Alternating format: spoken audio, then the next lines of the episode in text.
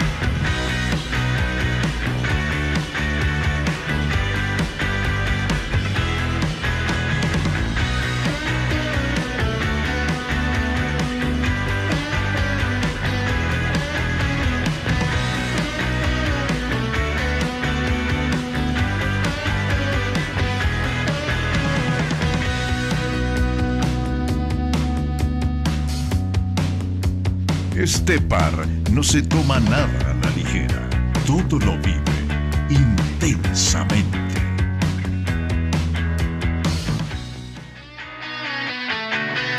Este programa es auspiciado por Pointer, mejores negocios inmobiliarios. y también nos acompañan Dilema, Café y Resto Bar. Ducom, Bar del Teatro. Y Café Fundador.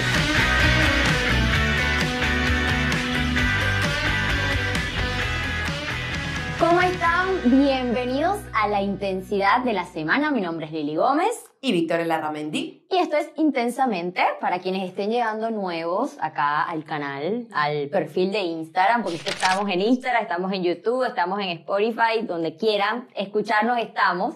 Bueno, tenemos episodios todos los jueves. Unos jueves tenemos entrevistas donde hablamos temas bien profundos. Y otra semana tenemos eh, episodios que se llaman Intensidad de la Semana, donde las dos profundizamos sobre temas intensos que ocurrieron esta semana. ¡Oh, boludos! O, exacto, o cosas que queremos nosotros hablar y bueno, que te, te No pre- da te la gana de hablar de esto.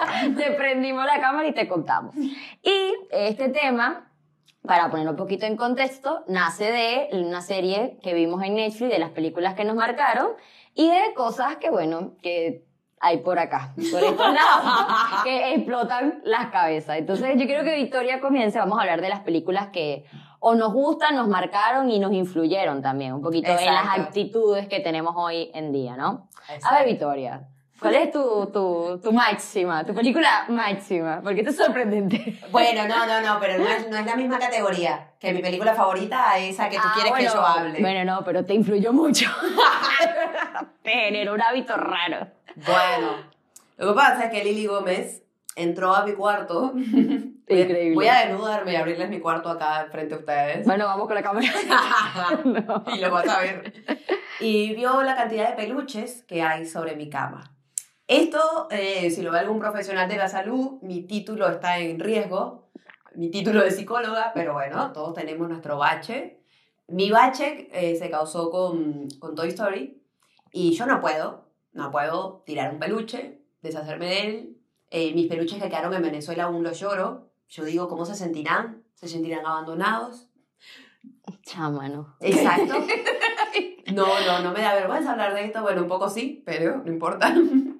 Y nada, chama, tengo ese tema. Jorge me agarra los peluches y me los tira al piso porque sabe que tengo ese tema. Y yo me paro como una desquiciada y los agarro y los abrazo. Y le pides disculpas por les pido Jorge lo disculpas, tiró. les pido disculpas porque Jorge les pega. Este, no pienso que yo salgo y ellos se mueven y viven y hablan. No, no llego a ese nivel de locura. Pero sí tengo una relación afectiva muy especial con ellos. Claro, ¿y cómo coleccionaste 11 peluches estando en Uruguay? Porque... Porque Jorge se queja, pero me ha regalado como cinco. Ah, Y después claro. está la gente que sabe que a mí me gustan los peluches. Mi sueño, de, inculcado también por la televisión y el consumismo, es el peluche gigante, el oso Claro. gigante. Bueno, mis recursos nunca han llegado a ese peluche gigante. Claro, yo recuerdo haber tenido peluches, pero de, Ojo. de niña. En lo que tengo una hija o un hijo, o sea, un hijo, exacto, va a ser la excusa perfecta para regalarle el peluche gigante y va a ser de mamá. Claro, va a estar en tu cuarto. Exacto, mamá lo va a cuidar. Y que no sabes que a mi hijo le encantan los peluches. Le fascinan. Bueno, bien, me encanta. Bien, a mí Toy Story me, me, me generó esa, que yo sé que, que tengo una relación ahí como afectiva con ellos, que de niña sí tenía la fantasía de que vivían, y me acuerdo de abrir la puerta del cuarto así me iba Claro. y volvía. Tú eras, tú eras Andy. Exacto. Y, y nada, y después de grande dije, bueno, está bien, no se mueven, no viven, pero Son tus amigos. exacto, los quiero. Claro. Hablo con ellos. Yo, así, la relación rara que tengo con una película es con la película como si fuera la primera vez. Eso me contaste y es raro también. Bueno, que es la película de. Creo que se llama como ciento de no sé cuántas citas. Que es la chica que pierde la memoria, que tiene un Sí, accidente. Sandler. y Adam Sandler le enamora todos los días y le cuenta de su vida y eso me parece maravilloso. Y yo veo esa película eh, todos los meses cuando me viene. No todo, ponerle que alguno no me dé.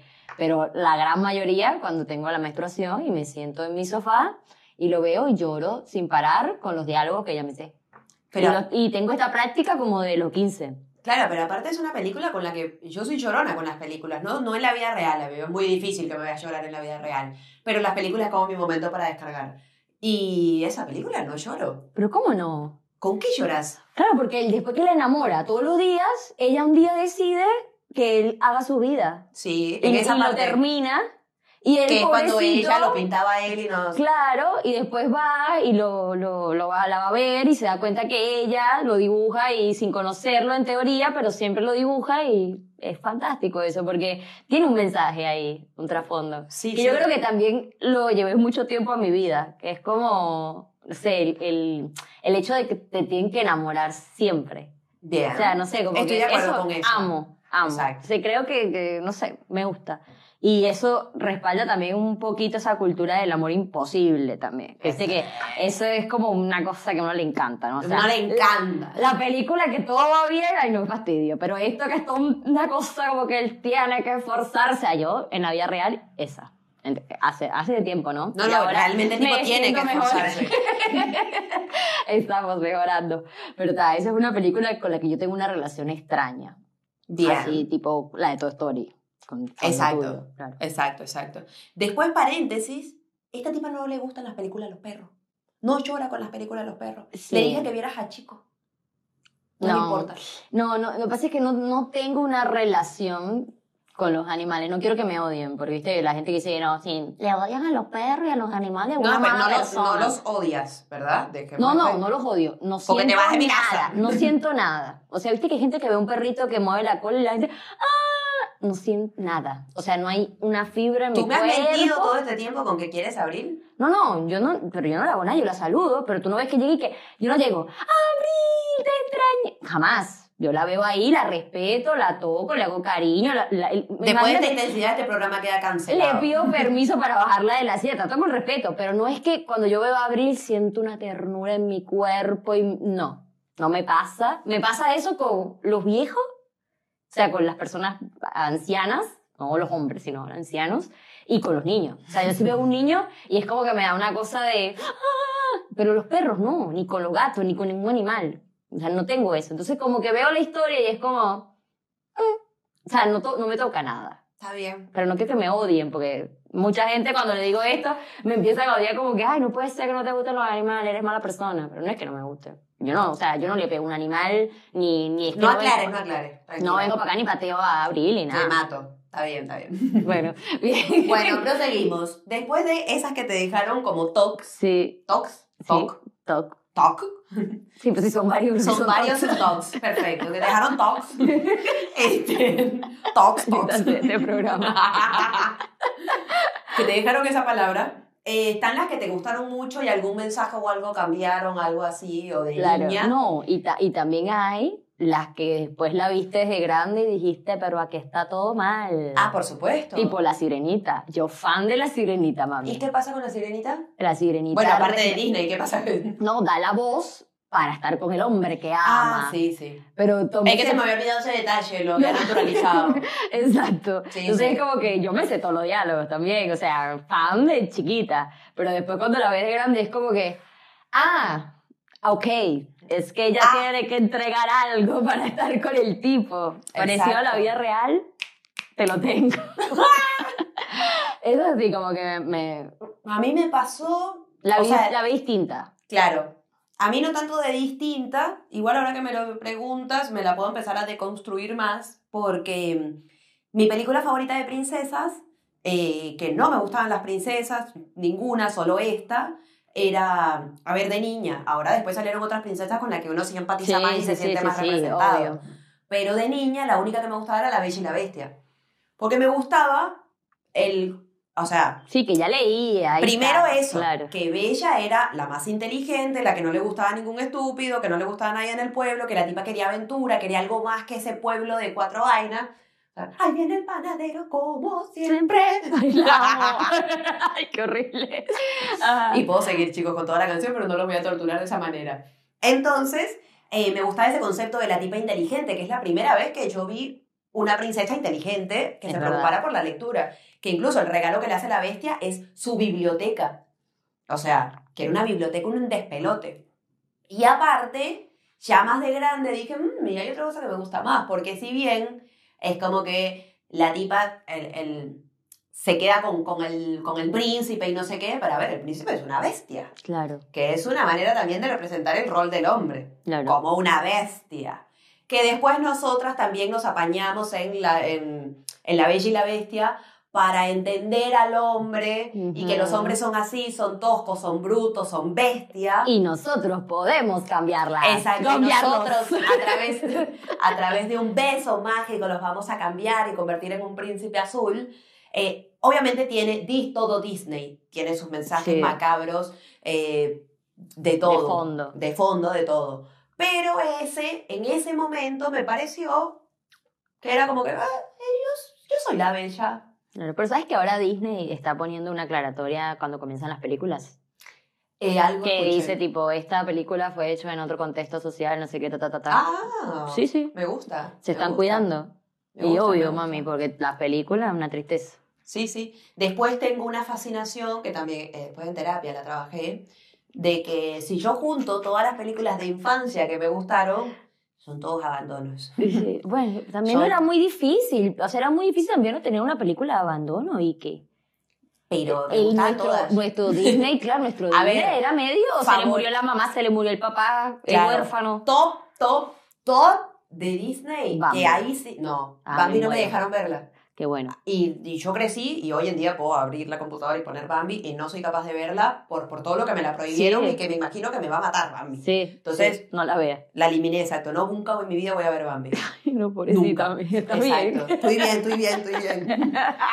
Pero, este. Pero, este. Mi top, o sea, la película favorita de mi vida, que me sé todos los diálogos, es Buscando a Nemo, chama. A mí esa vaina, o sea, es mi vida. Claro. O sea, Nemo no tiene mamá, el papá hace todo para estar con él, para conseguirlo, es tremendo padre claro. renuncia a una cantidad de cosas de él para estar con su hijo. O sea, yo soy Nemo. Claro. Claro, marica, y tengo una oreja parada y la otra es así de esta es mi aleta feliz. Claro. No, marica. Ay, amiga, eres Nemo. Soy Nemo, chama, de verdad. Qué bien. Después de terapia lo trabajé. Claro. Y, eh, y, a- y de ahí para atrás, mi otra favorita también, que no la conoce nadie, todos ustedes que están viendo me van a decir, ¿qué mierda es esa? También es de, de- es de Pixar. Sí. Este, la familia del futuro también. Un niño que lo abandonan en un orfanato, se convierte en un genio, hace inventos científicos, crea una máquina del futuro y toda la trama es él tratando de ir al momento en el que la madre lo abandona. Y no les voy a spoilear la película, pero esa es la trama. Entonces, para mí eso, y además termina con una frase de Walt Disney, de, en esta vida perdemos demasiado tiempo mirando hacia el pasado, camina hacia el futuro, y es como, Ah, claro. no, no, el mensaje real de la película, además sale el Puma Rodríguez, Es verdad, me habías dicho. Qué loco Venezuela, eso. estamos representados. Bueno, y el Salto Ángel está en, en En Up. Que amo esa película también, puedo llorar. También me gusta. Me encanta. Este, pero no, no, no hay abandono, no está dentro de mis favoritas. si no abandonaron a nadie. No, no, si no hubo una infancia difícil, no empatizo. Claro, no me gusta. Está. Exacto, como vos con los perros. Gracias, amiga. ¿Y cuáles a vos te marcaron? No, o O, sea. que te, o que te movieron, pues. ¿Sabes cuál a mí me marcó? Me movió hace poco, Cruella. Me gusta, me gustan las películas del, del, del antihéroe. Sí. Ese nuevo formato. Eh, porque es como visibilizar el, otro lado de la historia. Entonces creo que toda la historia ahora tiene más sentido y no es que no es que entiendas al malo, pero empatizas mucho más de dónde viene la, la locura, ¿no? Y como que siempre Disney colocó al malo sin contexto. O sea, como Total. que él era malo. No, resulta que la, la, a Cruella la abandonaron, entonces resulta que después era la madre. O sea, todo ese contexto me explotó la cabeza. Sí. Y le hizo como más sentido al 101 Dálmata. O sea, como que... gustó. Exacto, tienes más sentido. Este, sí, Cruella me, me fascinó. Y me, me gusta, exacto, este nuevo, esta nueva vertiente. Después estaba Maléfica, también, que es Maléfica. tremenda. Tremenda O película. sea, que la tipa le, le- le hicieron mierda al corazón, o sea, mal. Mal. Entonces eso, el... hay un concepto, digamos, de, de- de la psicología, de que se debate mucho, de si vos naces con características que te predisponen O te haces. Exacto, a la maldad o a conductas delictivas, o sea que si ya tienes una carga genética que te predispone a eso, o si eso realmente es eh, propio del crecimiento y de lo que te va pasando en tu vida. Y yo creo en esta. O sea, yo creo que nadie nace siendo malo, que nadie nace, Nadie nace de chiquito siendo malo. nadie nace de chiquito siendo malo. ¿Eso de quién era? No sé, Ah, pero me lo sé. me parece... Bueno. Tiro fruta totalmente, me parece Roque Valero. Ay, no, qué vergüenza. Me parece. Estoy casi segura, buena amiga. Pero no sé, tengo esa frase. Sí, sí, eso. Este, y a mí me parece es- esta. O sea, entonces eso es darle voz también a todo lo que no se le dio voz, a la, porque también, ojo, la villana en Disney siempre es mujer, Sí. siempre es una loca, histérica, la bruja, la mala, La madrastra. exacto, la reina, nunca te ponen, el, el rey siempre era el bueno, que su hija, Era la noble. princesa, era noble, la madrastra mata al rey y le hace la vida infeliz a su hija, pero nunca el hombre es el malo. Echen para atrás, piensen. Es verdad, mi negra. No había pensado ese punto. Disney nunca te pone malo al hombre. No, ¿por qué? No hay ninguno malo. Aquel me está diciendo que sí, a ver. A ver. Ah, Mufasa. Bueno, bueno pero es un Mufasa. león. Si alguien No, no, está sabe. bien. Bueno, está bien, pero. Queremos en comentarios Claro. villanos de Disney, porque fue con lo que crecimos, malos. A ver, claro. Queremos. Sí, a ver. El de Aladdin era hombre. Ay, chicos, se nos cayó Otra la película. teoría. Bueno, pero en su cayó- mayoría, en su mayoría, chicos. Se ha dicho. Pero lo que Este. recordamos. Exacto. Otra película A ver. que también me marcó, que también que obviamente hay un abandono, un desarraigo, una cosa, Ajá. es Anastasia. Sí. Yo me acuerdo de gente, eh, sé que nos consumen más venezolanos, eh, si conocen Valencia, si conocen el Teatro Guataparo, que después quedó en un pare de sufrir, eso era un teatro con una escalera roja enorme, altísima, tal cual como la película Anastasia, o sea, con la princesa. Sí. Y yo me acuerdo que fui a ese cine, el cine Guataparo, la cédula, eh, seis años tenía una cosa así, y yo bajaba esas escaleras agarrada, yo era Anastasia, marica, o sea, reina. Y es eso, es la mina, que después me obsesioné con la historia y averigüé sobre todo lo que pasó, los bolcheviques, que los Perdón. asesinaron a todos, que fue una masacre, que fue asqueroso. eh, y realmente existe el mito de qué pasó con Anastasia. Claro. Entonces, yo me acuerdo que esa película a mí de niña me voló la cabeza. Me voló la cabeza. De Tarzán me tuvieron que sacar de la sala, ¿Llorando? llorando. Ay, mi Cuando amor. se murió el gorila, a mí me sacaron de la Sí. sala. Ay, mi vida. ¿Y Tarzán qué es? No tiene padres. Claro. Wow, chicos. El malo de Tarzán es hombre. Es- Estoy choqueado. Sí, sí hay malos. Bueno, está bien, hay malos, chicos. Pero se le hace más publicidad a la, a la... O no sé, o fueron las películas que más pegaron también. ¿no? Exacto. Bueno, hasta acá lo dejamos, querida. ¿Tú no tienes nada para decir? No, ya se Ah, acabó. solo yo, la loca. Sí, mi amor. Este es La el programa loca. tuyo, de la locura. La loca. La, la tóxica por WhatsApp, la loca con la película, o sea... Lili, 10 puntos. Pero bueno, nos vemos en un próximo episodio, queridos. Muchas gracias por estar acá y bueno, comenten acá cuáles son las Comenten, películas exacto. que los marcaron. ¿ok? Películas que los marcaron, películas que no están de acuerdo, que son una aberración y, Películas que les gusta o y cosas villanos raras. masculinos. No, y cositas raras, tipo. Cosas, exacto, Sí, tipo Toy Story y como si fuera la primera vez. A ver qué, qué cosas raras podemos leer. Ha sido un placer y nos vemos en un próximo episodio. Chau.